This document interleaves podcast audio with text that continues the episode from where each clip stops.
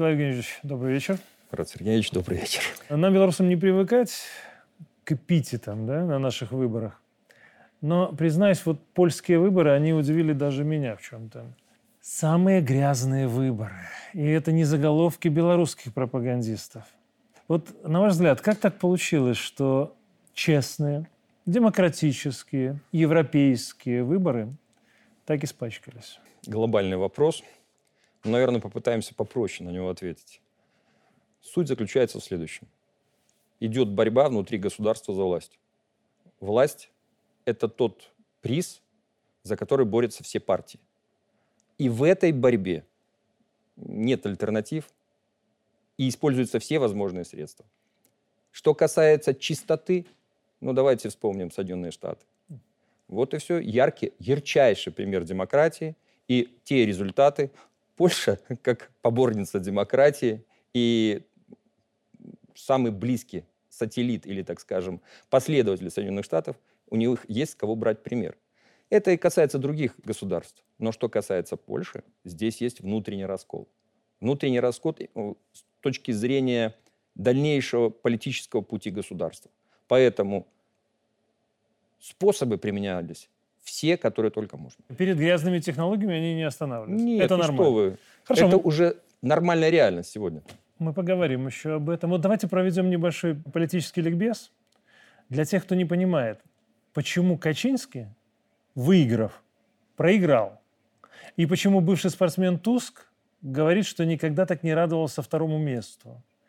Вот многим белорусам, согласитесь, не совсем понятно, как именно оппозиционный семь может разрушить эту первую победу Качинского. Здесь надо просто-напросто э, опуститься или разобраться в сути тех политических процессов и той кухни, которая есть в Польше. А э, проблема-то очень простая. В стране, где партийная система и власть строится именно на представительстве партии в Сейме, большое значение имеет количество мест, которое партия э, заняла в Сейме. И оно распределяется в соответствии с теми процентами, которые они набрали у избирателей. И вот здесь и зарыта собака, назовем это так. При победе права и справедливости, которая уже достаточно долго у власти, она победила. Тут никуда не денешься. 35,3% это официальные м, данные.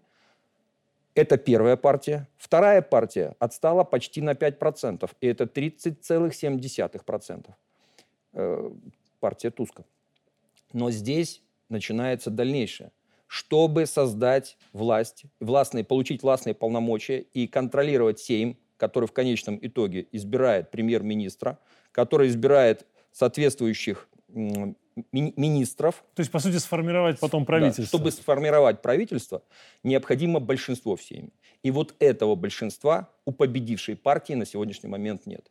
Даже в том случае, если они войдут в коалицию с последней, э, или, так скажем, последней из партий, которая попала в Сейм, это конфедерация, у нее чуть больше 7%. Ну, это тоже правые, так Да, называемые. это правая партия, и по Мгм. большому счету у них все равно не получается более 50% мест в Сейме. Так. И вот здесь вот как раз и та проблема, над которой сейчас будут биться польские политики. Либо найти компромисс, либо порвать собственную страну, либо, э, может быть, э, и получить политический кризис. И этот вариант возможен. Потому что три партии, занявшие второе, третье, четвертое месте, в сумме набирают более 50% э, голосов избирателей. И они могут теоретически контролировать парламент при условии, если договорятся между собой. И вот здесь начинаются всевозможные политические манипуляции, Закулисные игры, о да? которых сегодня говорит Качинский. Ведь вспомните его слова. Сейчас начинается самое интересное. Не только, не главное выборы, главное, кто создаст коалицию. И он ищет э, те варианты, которые его устроят коалиционного строительства. Хорошо, вот эти три партии, которые вы назвали, второе, третье, четвертое место. Ну, Туск, понятно, и две партии, которые заняли третье, четвертое место. Они способны, в принципе, договориться? Э, По сути, по своей платформе они могут договориться, и, в принципе, они все э, носят в европейскую направленность. И Туск – это чисто европейский функционер. Я бы так сказал, что он уже давно не польский политик, mm-hmm. он европейский политик. Он возглавлял европейский, так скажем, э, его Шарл Мишель поменял на этой должности. То есть он очень хорошо встроен в европейскую политику, он четко понимает те процессы, которые происходят там, и его задача, на мой взгляд, сегодня именно та которую ему поставили, либо которую он реализует, это вернуть Польшу в лоно европейской э, политики. Ну, то есть Европейского Союза, по сути. Именно да? Европейского Союза. Поскольку mm-hmm. последние годы Польша четко э, решает задачи Соединенных Штатов на европейском континенте. То есть она двигается за Соединенными Штатами. Она перечеркивает многие договоренности, разрывает выгодные для себя э, и контракты, и проекты в интересах Соединенных Штатов, надеясь на то, что именно за счет э, уровня Соединенных Штатов, за счет э, возможностей США, они подымутся на европейском континенте. Хм. То есть, в принципе, да, я гиена, только я именно американская гиена. Вот да, они так. пытаются это доказать. Хорошо, а в чем конкретно? Вот, допустим, если эти три партии договорятся между собой, получается, они что, смогут сформировать правительство?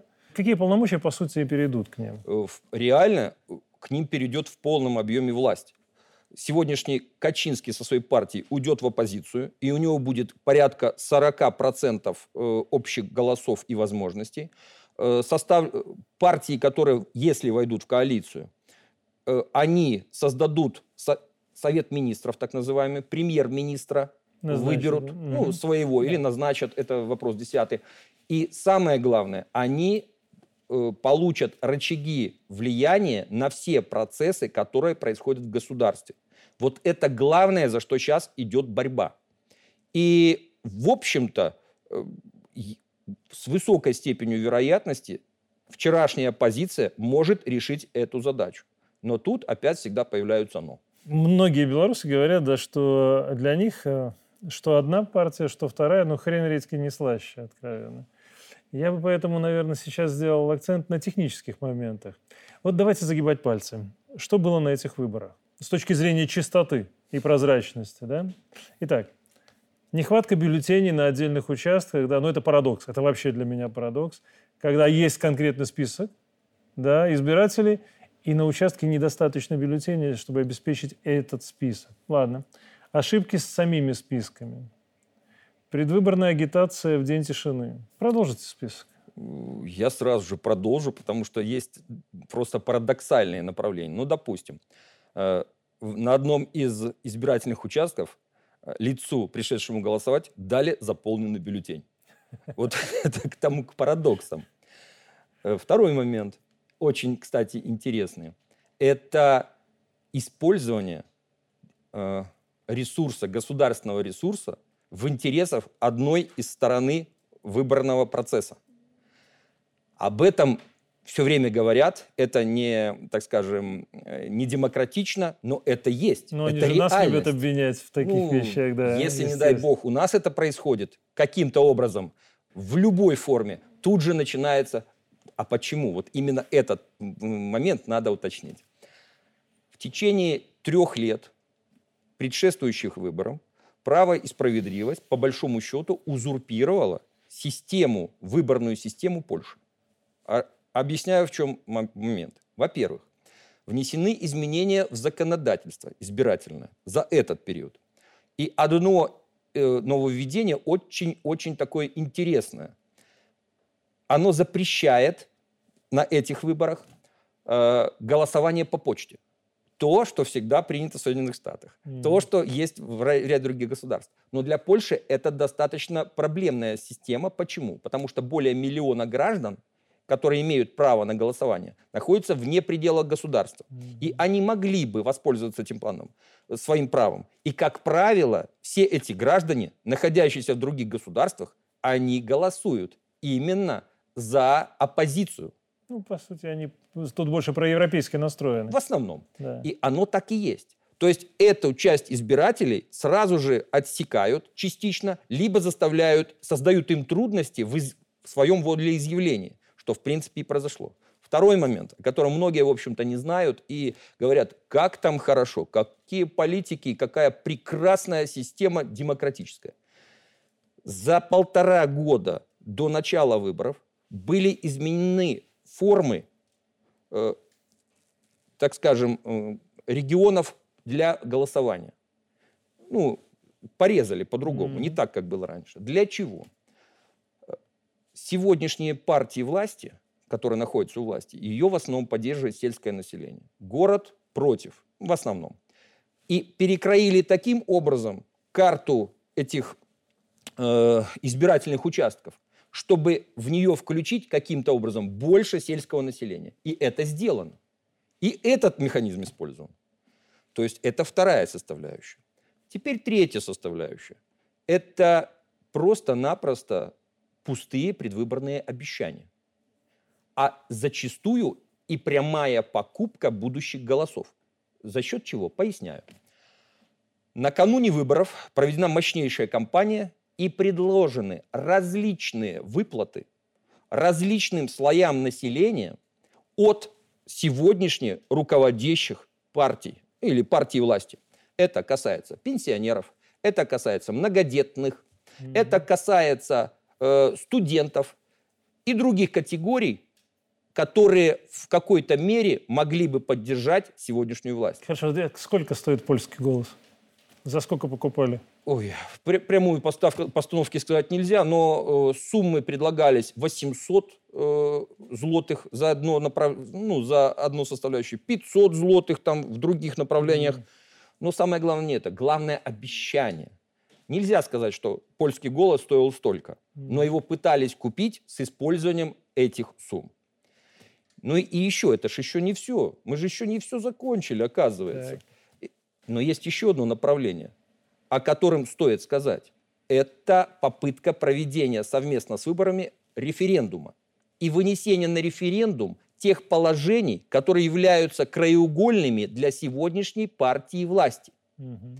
То есть заранее это дополнительная агитация, это дополнительные, так скажем, баллы для партии власти. Ну и последнее – это недопущение одного из представителей парламентской ассамблеи ОБСЕ, нашего, белорусского, для участия в наблюдениях на выборах. Ну, это за нарушение, причем такое достаточно жесткое нарушение. И Европ...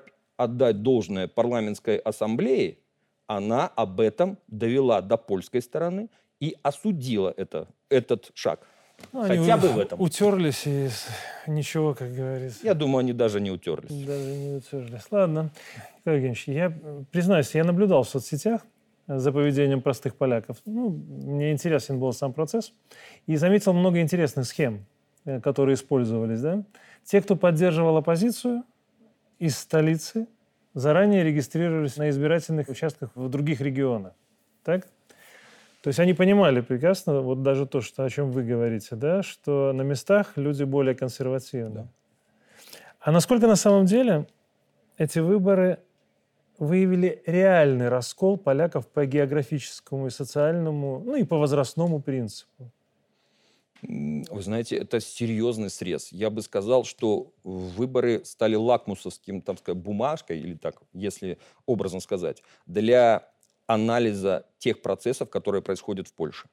Но ну, реальность такова, что реально западная часть и восточная имеют противоречия. И если восточная часть, она более крестьянская, сельскохозяйственная, она поддерживает больше право и справедливость, то левая часть, она поддерживает оппозиционные силы. И здесь это реальность. Э, это первый момент. Второй момент. Значит, что касается города и деревни. Ведь на самом деле город поддерживает оппозицию, деревня поддерживает, э, или сельская местность, назовем это так, поддерживает консерваторов или сегодня, право и справедливость, стоящие сегодня у власти. Дальше. Что касается э, молодежи и то есть пожилое население и более старшее население поддерживает сегодняшнюю консервативную составляющую право и справедливость, молодежь, люди скажем так, от 18, наверное, до 35, они поддерживают полностью э, новые силы и оппозицию. Противоречий много. Хорошо, вот этот вот момент. Э, Польша А и Польша Б, да? Ну, по крайней мере, некоторые эксперты именно такую фразеологию использовали. Голосование известно до километра. Да, вот здесь будут голосовать за Туска, а дальше будут голосовать, условно, за Качинского. Да? Вот накануне выборов были же высказывания о том, что чуть ли не гражданская война должна начаться в случае, если а, ситуация усугубится. Насколько реально такая перспектива была в Польше? И, ну, или это все-таки такое нагнетание чисто избирательное? Может быть, запрос на будущее? Исходя из имеющейся информации и, э, так скажем, глубокого анализа того, что происходит, я бы назвал это все-таки политической игрой. Э, касательно гражданской войны, это нагнетание обстановки. И, кстати, один из тех, кто это пропагандировал, Лех Валенса, угу. человек, который достаточно имеет богатую политическую биографию, в том числе подстрекательскую биографию. И я вам скажу так, как бы ни была Польша разделена по, э, по сегодняшним меркам, либо это консервативная партия, которая сегодня находится у власти, либо это э, новые либералы, которые пытаются прорваться к власти и оппозиционные силы, суть их едина. Они, не собир... Они все проевропейские. Только одни больше нацелен на Брюссель и Евросоюз, вторые нацелены на Соединенные Штаты и именно идут с ними вместе. И у них есть единый враг, и он, естественно, есть, и никуда от этого... У этих партий, я имею в виду. Угу. Это Россия и Белоруссия. А э, Качинский и компания «Право и справедливость», они сделали русофобию и белорусофобию орудием, с помощью которого пришли во власть и сейчас ее удерживают в руках. Потому что э, идея э, восточных кресов, это касается и Беларуси, и Украины, она поддерживается, она подпитывается постоянно на протяжении долгого времени. Соответственно, никто не собирается делать какой-то переворот. И надеяться на то, что завтра мы начнем строить отношения ну, я скажу, не, если не дружеские, то хотя бы соседские, пока не приходится. На этапе выборов все было обострено, все было вывернуто наружу, и использовались, как вы правильно сказали, любые технологии для того, чтобы удержаться во власти, а вторая половина прийти во власть. Что касается дальнейших ситуаций, я далек от мысли, что Польша поменяет э, векторы внешней политики. И вот здесь есть точка соприкосновения и точка для м, нахождения компромиссов у этих двух сил, как ни странно.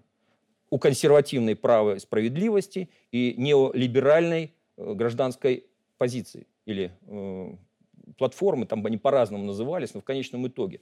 Там к ним и левые привыкнули, и третья э, сила, так называемая, или третий путь. То есть вот это те, кто сегодня пытается э, играть и прийти во власть, но они не поменяют кардинально тех векторов, которые есть сегодня в польской политике. Хорошо. Если говорить про внешнюю политику, да, вот вы говорите, не поменяют. Но все-таки Туск мы изначально обозначили, что он более проевропейский, да? Качинский, они постоянно демонстрируют, что это проамериканская Э, партия, по сути, да, и их основная задача – это, скажем так, заместить на европейском политическом поле ту же Германию, да, с точки зрения значимости и как центр принятия решений, центр силы.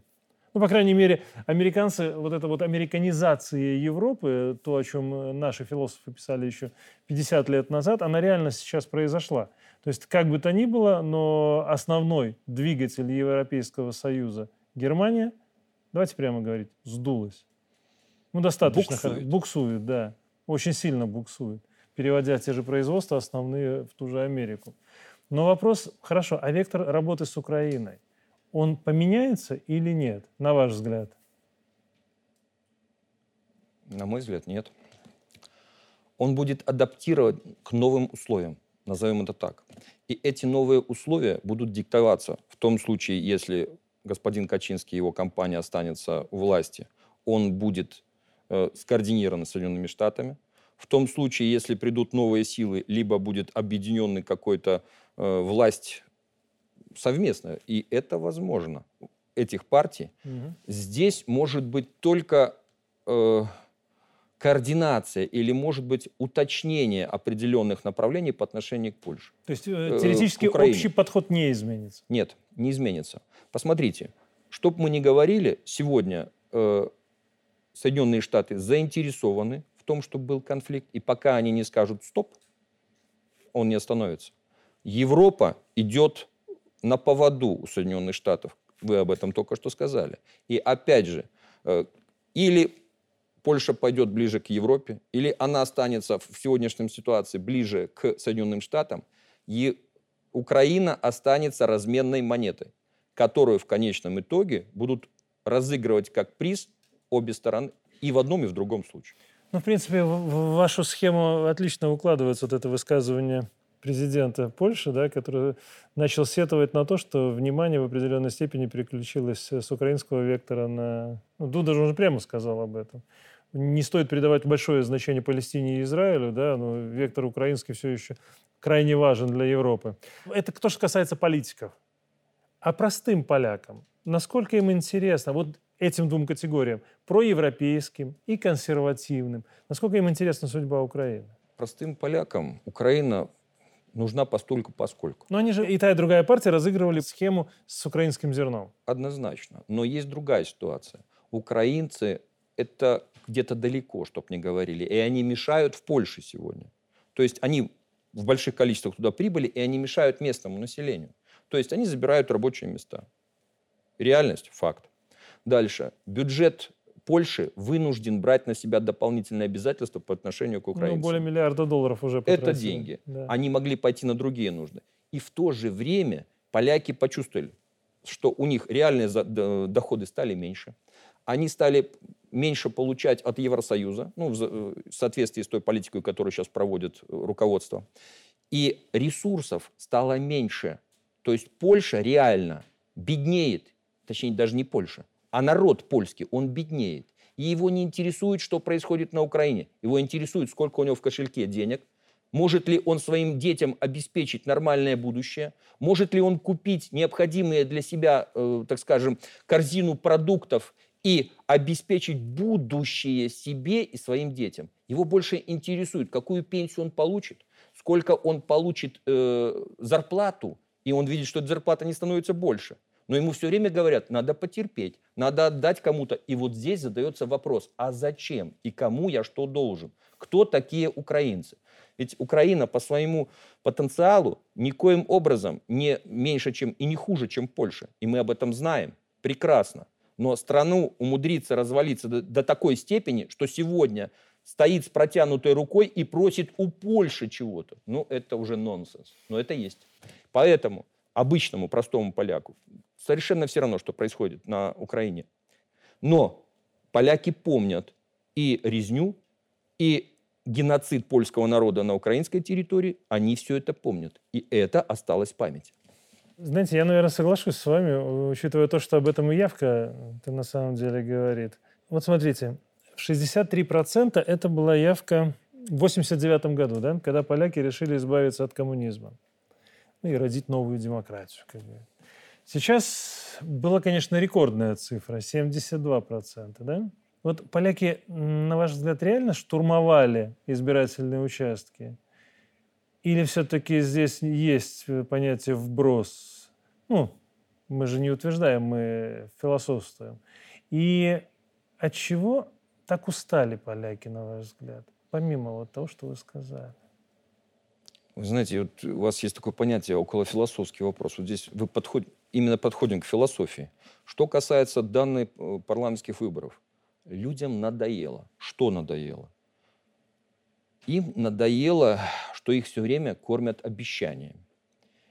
И в то время, когда обещания всегда позитивны, им обещают светлое будущее, и вот-вот потерпите, завтра будет лучше. Они видят, что время идет, а изменения идут только к худшему. Вот это им надоело. И второе, все-таки любой человек живет надеждой. Должна быть надежда. А на протяжении 20 лет идет конкретная борьба между партией Качинского и партией Туска. И вот здесь появились новые силы. Это и левые, и третий путь, которые конкретно в этом этот раз забрали очень много голосов на Много. себя. Это много. правда. И этого многие не ожидали. Это, в общем-то, интересный момент. Что касается, были ли поляки, штурмовали ли они эти самые э, избирательные участки? Нет, не штурмовали. Но в отличие от многих предыдущих раз, они для себя осознали или их убедили, может быть, достаточно четко, что все-таки голос каждого важен. И надежда на перемены должна чем-то поддерживаться. И в данном случае это твоим походом на избирательный участок. И слава богу, они это поняли. И это говорит то количество людей, которые пришли. То есть это показывает внутренний протестный потенциал. То есть э, люди понимают, что дальше так нельзя. Как? Они, может, еще не, до- не осознают до конца. Но уже внутреннее понимание того, что необходимы перемены, необходим какой-то свежий э, ветер и, и еще что-то к этому, это они уже осознали. Интересный же факт, да, что, что э, больше половины поляков никогда не были на выборах до этого. Вообще они аполитичны Да, достаточно. интересная такая э, статистика. То есть все-таки этот факт говорит о недоверии все-таки демократии или, или о доверии? Вот как вы расцениваете? Вы знаете, я бы не говорил о доверии к демократии. Я бы сказал о недоверии к существующей власти и неуверенности в завтрашнем дне. Вот эти две составляющие, они более реальны с точки зрения подтолкнуть э, э, обывателя, обычного человека для того, чтобы он пошел на избирательный участок. И надежда, какая-то надежда на то, что перемены возможны. А им вот эту надежду подала вот эта предвыборная кампания. Показ того, что реально происходит в стране. Вы ведь обратите внимание, какие там были вбросы, какие были э, реальная информация. Она реальна. Это не мы с вами ее придумали. Это ее нашли поляки, нашли европейцы, и это все доведено до людей. И увидев все, весь этот, всю эту кухню политическую, поляки подумали, а может быть пришло время немножко разобраться в своей собственной стране. Ну, интересно, конечно, какие будут по- последствия откровенно. Ну, вот подытоживая феноменальную вот эту непрозрачность польских выборов, я хочу спросить только одно. Вот на ваш взгляд, мир, Европейский Союз в том числе, они заинтересуются вот тем, что у поляков украли голоса?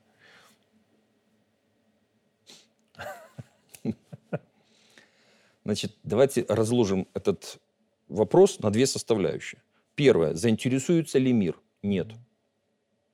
Второе. Заинтересуется ли Европа? Да, при условии, если Туск и компания сейчас не сумеют создать коалиционную прави- э, альтернативу правительству. да? Вот тогда эту тему могут поднять. Но не более того. Ну и еще. Все-таки давайте быть откровенными. Не настолько Польша великая страна на сегодняшнем в табеле Оранга, э, так скажем, мировом табеле Оранга, чтобы о нем думали все государства мира. К сожалению, они сами так не считают. Ну ладно. Если бы речь шла о России, о Китае, об Индии, о Соединенных Штатах, тогда бы разговор был другой. Даже, может быть, Германии. Хорошо, мы, в принципе, разобрались в дальнейшей внешней политике, да? Украина останется вектором. Тем Одним же, да? из векторов. Одним из векторов, да, основных причем. Ну, аборты, фермеры, Это уже все по-прежнему, да. Зато, насколько я видел, очень радовался ярый активист за права ЛГБТ, Барт Сташевский, да? И он назвал эти события, которые произошли в Польше, концом кошмара для себя и других геев. Означает ли это, что религиозная и очень консервативную Польшу, что она станет более радужной? Исходя из собственного представления о мироустройстве и понимания добра и зла, я надеюсь, я отвечу таким образом, что этого не произойдет. Какая бы ни была сегодня Польша, там со своими тараканами, со своими проблемами, мне бы очень не хотелось, чтобы рядом с нами была страна, которая э, теряет э, не только власть, свою самостоятельность, но и духовность. А ведь что ни говорили, Польша, она на самом деле консервативная с точки зрения религии. Она на самом деле долгие годы сопротивлялась э, наплыву европейскости и ЛГБТ составляющей. Это было.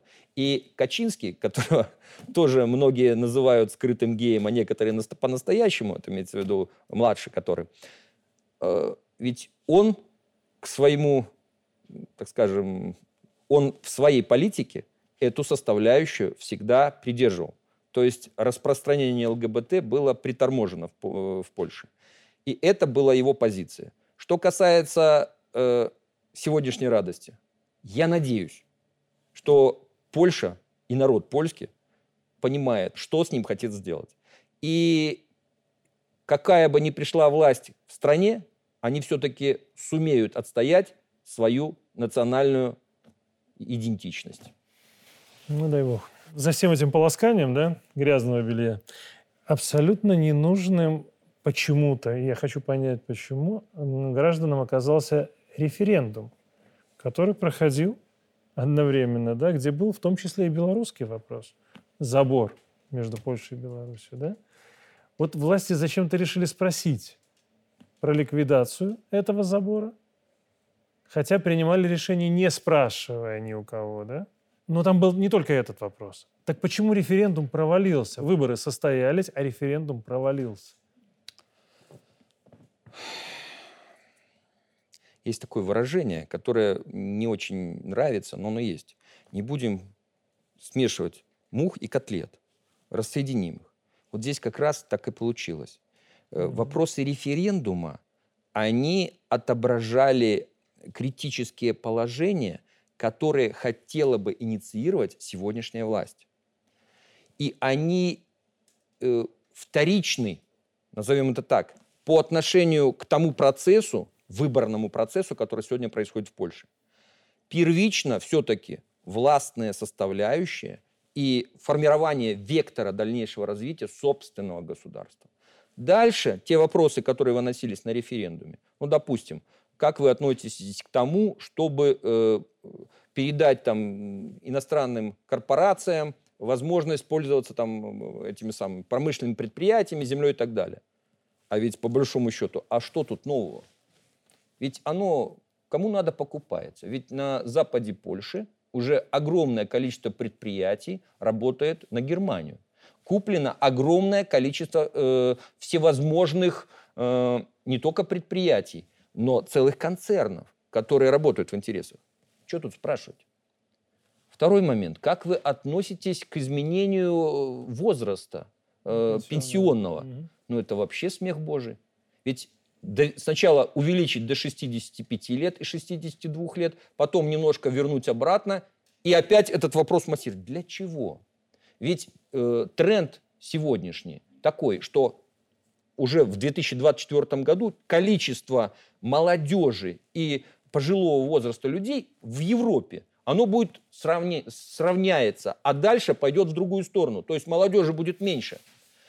Без этого им деваться некуда. Это чисто популистические вопросы. Ну и последний, насчет э, на, нашего, так скажем, забора на белорусской границе. Скажите мне, пожалуйста, у меня складывается впечатление, что это не более того, как попытка отмыться или э, э, легализовать собственную коррупционную схему. А для этого используется этот процесс. Не более того. И он провалился, схему не удалось отмыть. Да, потому да. что люди при всей своей антиполитичности или аполитичности, они на эту тему даже не хотели говорить. Это не первостепенная задача, и они это поняли. То есть это были просто популистские вопросы? Именно Ничего так. дальше с ними не будет?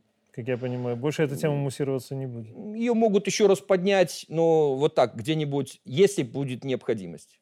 Все, ее время прошло. То, что референдум не поддержали, в принципе, только показывает то, что раскол вот в обществе между сторонниками евроинтеграции и сторонниками консервативных э, принципов, он действительно наметился, потому что меньше половины, ну это да, катастрофа.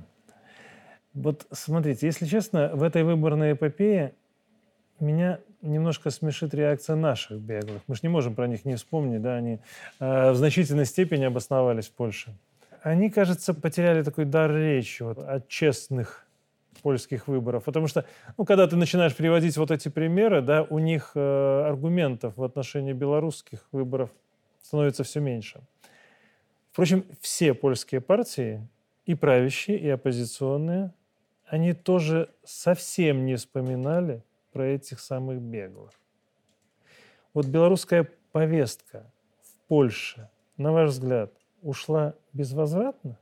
Нет, она не ушла безвозвратно. Она будет разыгрываться, но позже, когда будет решен основной вопрос. А дальше все будет зависеть от позиции Соединенных Штатов. Mm. То, То есть, есть будем ждать команду дадут, году. вспомнят про беглых, забудут э, или скажут так, пока не трогать, будут жить там непонятно как, перебиваться. Белорусская повестка не уйдет из польского э, политического, так скажем, э, сферы по одной простой причине. Ее очень удобно своевременно либо подогреть, либо остудить, и это всегда какой-то рычаг воздействия на соседа. И пусть он даже не особо эффективный, но с точки зрения политической составляющей и волны информационной великолепно. Команду дадут, тяв, гав и так далее, пошло. Не дали команду, сидим, спим, кушаем э, на те гранты, которые есть. Вот как-то так. Ну, а на ваш взгляд, хорошо, на выборах почему тогда о них забыли? Потому что простым полякам это вообще не интересно? Да. Э, полякам это не интересно. Их интересует Польша. Собственные, собственные проблемы. Ну, и самое главное, вот тут есть еще дополнительный раздражитель, о котором мы не хотим говорить, точнее, не хотят говорить партии польские. Какого бога мы тратим собственные ресурсы и деньги на людей, которые, во-первых, не поляки, во-вторых, ничего не делают в интересах нашей страны, третье, являются у нас нахлебниками, а четвертое, создают проблемы нам с соседями. Логично. Вот и все. Логично. Николай Евгеньевич, последний, ну, как мы любим, около философский вопрос. На самом деле белорусам меньше всего нужен под боком такой обозленный и опасный сосед. Меньше всего белорусы хотят гражданской польской войны. Белорусы готовы договариваться или как минимум не мешать друг другу. Да? Мы все время это подчеркиваем. Но если честно, я еще помню те времена, когда курица не птица, а Польша не за границей. Я тоже помню. А как скоро, на ваш взгляд, польские бенефициары наиграются в агрессию и пойдут на диалог? И если там реальные силы, появились ли они сейчас, которые бы хотели и способны были его начать? Тема глубокая. И, на мой взгляд, еще она имеет большое продолжение. И как любая проблема имеет не один вариант решения. Может быть, два, три, может, четыре варианта. Но давайте начнем с последней составляющей, сделаем ее первой. Появятся ли там люди, способные договариваться? Они сегодня есть. Они есть, но они не на первых ролях. Они не в партиях, которые сегодня рвутся к власти. Потому что тема добрососедства заменена давно э, русофобией и белорусофобией. На этом строится основная политика. Что касается, вы знаете, вот вы мне напомнили вещь, ведь Туск, он не э, спортсмен, он историк. По своему образованию он историк. И, кстати, много книг написал именно с точки зрения истории. И у него одна из его первых работ, еще там университетская, она есть, так скажем, в доступе, она была связана с Пилсудским. Угу. Поэтому давайте подумаем. Человек, который глубоко разрабатывал эту тему тогда, когда об этом практически не говорили, а это были 70-е годы, что у него в голове? Второй момент. Э, сегодняшние власти, которые Качинский, допустим, Качинский и все, кто с ним. Потому что э, идеология сегодняшней власти – это идеология и Туск, э, Туск, Качинский, вот это противостояние многолетнее. Когда-то друг с другом на должность премьер-министра, сегодня здесь. Что касается этих лиц, им не интересно добрососедство. Их надо очень сильно заинтересовать в том, чтобы появилось желание сотрудничать. Но сегодня их заинтересовывает, как мы говорили, Соединенные Штаты и Евросоюз. А там вектор на разрыв отношений и с Россией, и с Белоруссией. Выстраивание так называемого железного занавеса. Кстати, буквально во вторник была очень хорошая э, статья Владимира Павловича Андрейченко, которая и называлась «Железный занавес европейской демократии». Как нельзя к месту. Ведь сегодня создается именно этот железный занавес. Хотя наш президент всегда говорит, надо жить по-соседски. Надо находить точки соприкосновения. То есть наша сторона готова к диалогу, протягивает постоянно руку, но нам постоянно отказывают в этом разговоре. Что касается Польши, все-таки там есть здравомыслящие люди, есть, и этого нельзя отрицать, которые четко понимают, что Польше было бы лучше быть мостом между Востоком и Западом. На этом они имели хорошие дивиденды с точки зрения финансов, с точки зрения оборотов и так далее. Но им сегодня говорят, стоять, Польша все-таки не самостоятельна. И исходя из этого будет строиться ее дальнейшая политика. На мой взгляд, нам еще достаточно долго придется ждать того момента, когда созреют обстоятельства и появятся те факторы, которые заставят нормализовать обстановку. Но надежда умирает последней, поэтому мы будем надеяться, что это будет при нашей жизни.